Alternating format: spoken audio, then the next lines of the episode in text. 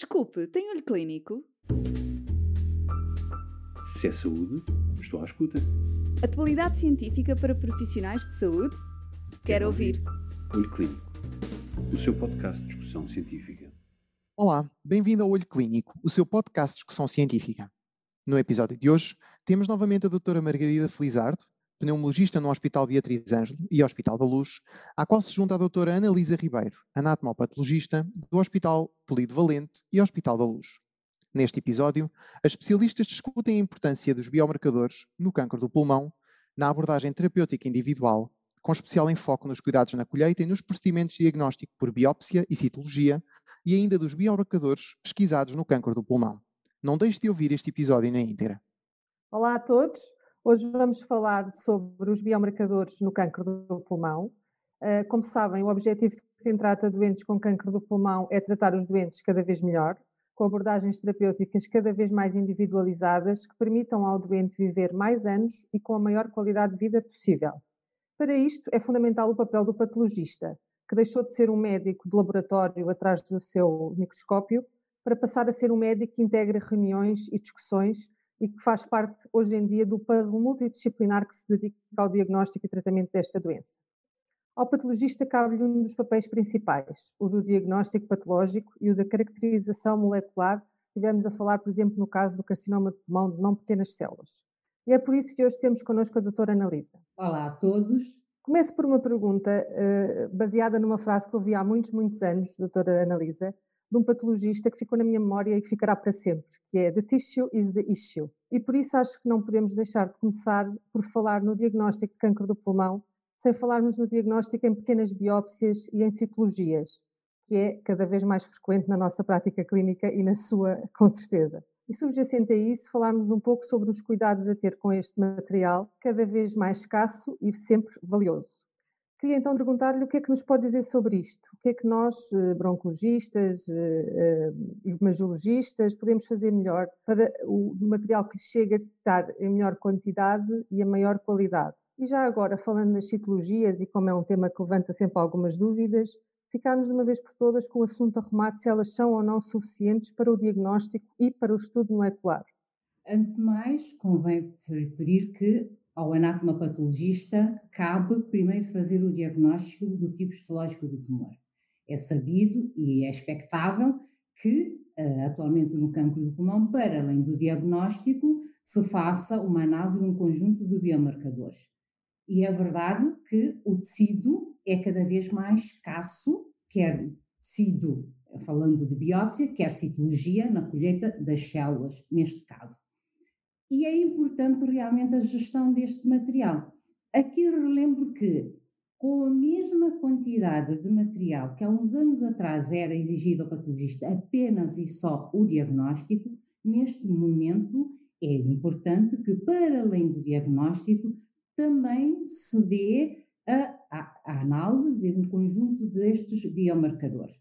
Assim, a gestão do material é o ponto crucial para podermos ter material para diagnóstico e estudo molecular. E quando falamos de estudo molecular, estou-me a referir à expressão do perelion e ao estudo genético.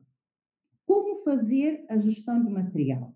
Como ser eficaz nessa gestão? Para se fazer isto, convém lembrar o seguinte: o material, quando chega ao serviço, tem que ser processado e este processamento é feito em várias etapas, todas elas importantes e exigentes para a qualidade da amostra. Na anatomia patológica, nós basicamente podemos considerar que temos três fases: uma fase pré-analítica, uma fase analítica, uma fase pós-analítica. A fase pós-analítica é meramente burocrática, não vou, uh, não vou debruçar sobre ela.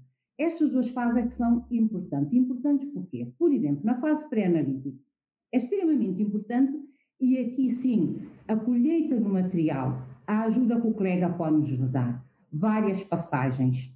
Quanto mais passagens, mais material teremos, quer falando de biópsia, quer falando de citologia. Na fase pré-analítica, é extremamente importante que o colega tenha a noção de que a colheita do tecido, o tecido é colhido e tem que ser rapidamente colocado num fixador. E o fixador que nós usamos é um formol tamponado a 10%. Tanto válido para a citologia como para a, a biópsia. O tempo de fixação é importante. E aqui, na fase pré-analítica, há um dado que, que é inquestionável e que é extremamente importante. É a informação que chega ao serviço que vem acompanhar o produto, ou seja, informação importante para o anatomopatologista, os antecedentes oncológicos. E é já expectável que também viesse a informação de um exame de imagem para termos a certeza de que estamos a falar, no caso do cancro do pulmão, que é um nódulo único, ou não. Isto vai nos permitir também fazer uma boa gestão do material que temos. No serviço de anatomia patológica, ou seja, na fase analítica, muito importante, não duplicar trabalho. Ou seja, se tivermos uma citologia e uma biópsia, é preferível, é desejável que a citologia e a biópsia sejam vistas pelo mesmo anatomopatologista. Permite uma melhor gestão do material. Podemos assim escolher um material para diagnóstico e um material para envio, por exemplo, para estudo molecular ou para fazer a expressão de PRL1. Ter cuidado com minimizar o número de vezes a que o material vai ao corte, ou seja, vai ao bloco para se fazer os estudos seguintes.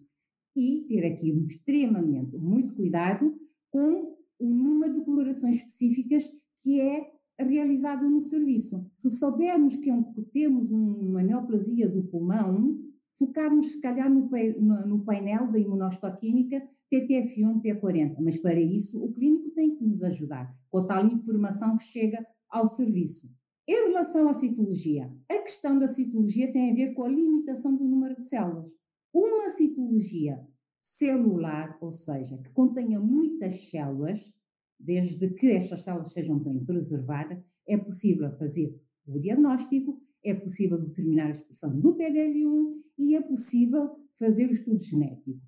Temos é que, quando o diagnóstico, ter o cuidado de transformar essa citologia num citobloco e a partir daqui podemos, sim senhor, realizar qualquer estudo. Muito bem. Em relação ao conceito da medicina de precisão na oncologia, teve um crescimento exponencial nos últimos anos, como todos sabemos, devido aos avanços que houve na investigação, promoveu uma melhor compreensão da patogênese molecular de muitos cancros.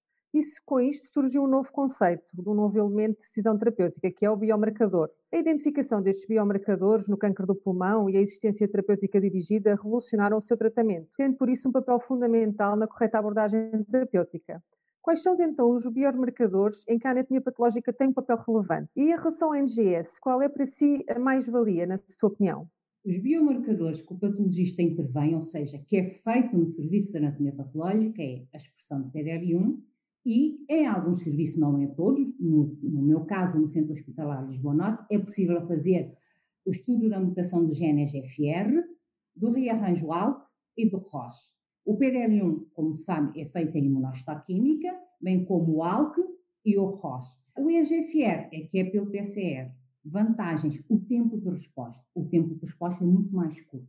Desvantagem, são três cortes consecutivos e no material que é escasso, eu tenho que fazer essa boa gestão. Eu tenho que me questionar se vale a pena fazer isto no meu serviço com um tempo de resposta mais curto ou enviar para estudo genético. No caso, NGS. Vantagem do NGS, um painel muito mais alargado de genes. Eu, quando faço, quando tenho material, eu tenho que ter essa noção. Vale a pena fazer todo o estudo no meu serviço com ganho de tempo ou enviar para, neste caso, NGS, com um painel mais alargado, mas com o dobro, o triplo do tempo. No serviço de anatomia patológica, basta-me 24 horas, 48 horas para ter este painel todo. O NGS, nós sabemos que o tempo médio é 10, 15 dias. Exatamente. Voltando um bocadinho à pergunta anterior e falando da terapêutica dos inibidores dos checkpoints imunitários, Sabemos que o conhecimento evoluiu rapidamente e que a tentativa do biomarcador ideal para a seleção dos doentes que realmente vão beneficiar destes fármacos eh, é brutal. Eh, muitos já foram estudados, mas o que temos à nossa disposição é efetivamente a expressão do PDL1. A expressão do PDL1 neste momento é fundamental para os clínicos, não só na abordagem do cancro do pulmão de não pequenas células em estádio 4, quer em primeira, quer em segunda linha, como também em estádio 3, já na decisão terapêutica de consolidação. Mas sabemos também todos que a expressão de PDL1 não é uh, um assunto linear, porque a expressão uh, uh, dada à biologia tumoral não é homogénea, porque há uma logística referente à amostra, relativamente ao intervalo da recolha do tecido, ser arquivado ao fresco, ser da doença primária ou da doença metastizada, relativamente aos métodos das biópsias que são utilizadas, a qualidade versus quantidade, que já falou há pouco, e da técnica utilizada. Era exatamente isto que gostava que nos falasse um pouco mais. o papel da imunohistoquímica no PDL1 e os métodos que utiliza na sua avaliação. A imunohistoquímica é uma metodologia que permite a localização do antigênio, ou seja, da proteína no tecido. E o que é que nós, que esta metodologia permite? No fundo, esta metodologia vai explorar o princípio da ligação da especificidade anticorpo-antigênio do tecido. Assim, o que é que, com o PDL1 especificamente, o que é que se pretende? Usando anticorpos, os anticorpos que nós usamos, que é o 22C3 e alguns hospitais o SP263, que são anticorpos, vamos tentar que estes anticorpos se liguem ao antigênio do tecido tumoral. E, assim, podemos perceber se temos expressão ou se não temos expressão. E é a partir daqui que nós damos os tais catófos de leitura de menos de 1%, 1 a 49%, mais de 50%. No fundo, é isto que fazemos com a avaliação de imunohistoquímica.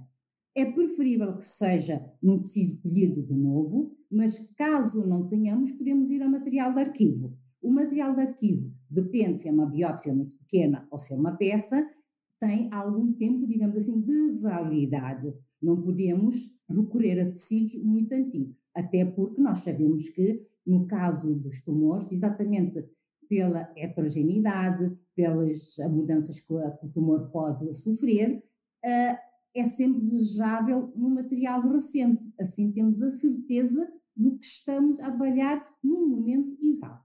Olha, e para terminar, só aqui duas perguntas assim de resposta mais rápida.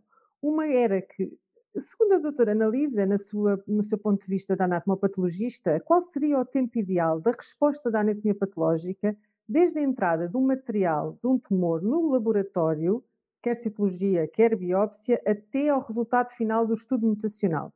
Qual seria o timing ideal para este processo? De um modo muito sucinto, eu diria que o expectável e o tempo ideal seria de uma CDT para outra CDT. Numa CDT devíamos discutir os doentes e na CDT seguinte o patologista está em condições de dar este resultado. Mas cuidado que nem todos os serviços fazem uh, biomarcadores e aí o tempo de resposta será maior. Exatamente. E agora, só mesmo para terminar, como a inteligência artificial está a querer entrar de vez nas nossas vidas e, em particular, na medicina, qual é a sua opinião sobre o papel da inteligência artificial na anatomia patológica? Acha que já existe ou acha que ainda é um futuro? Ainda é o futuro. Sem dúvida que será uma ferramenta extremamente importante na abordagem do cancro de uma forma mais precisa e eficiente, inquestionavelmente. Agora, os serviços de anatomia patológica ainda não estão neste patamar. Há algoritmos desenvolvidos para chegar uh, realmente à utilização da inteligência artificial na anatomia patológica, mas ainda, devo dizer que os serviços de anatomia patológica ainda nem sequer estão tão formados no tal serviços tecnológicos, ou seja, na tal desejável patologia digital para que isso aconteça. Portanto, eu diria que sim, é um futuro que nós aguardamos ansiosamente, mas ainda há um caminho a percorrer até lá chegarmos. É, efetivamente estamos todos a viver a revolução do tratamento, do diagnóstico eh, e desta terapêutica destes tumores, não é? E estamos todos a viver isso com uma grande, grande alegria. Obrigada pelas suas respostas, doutora Analisa, e até uma próxima vez. Obrigada. Se é saúde, estou à escuta. Atualidade científica para profissionais de saúde? Quero ouvir. Olho Clínico, o seu podcast de discussão científica.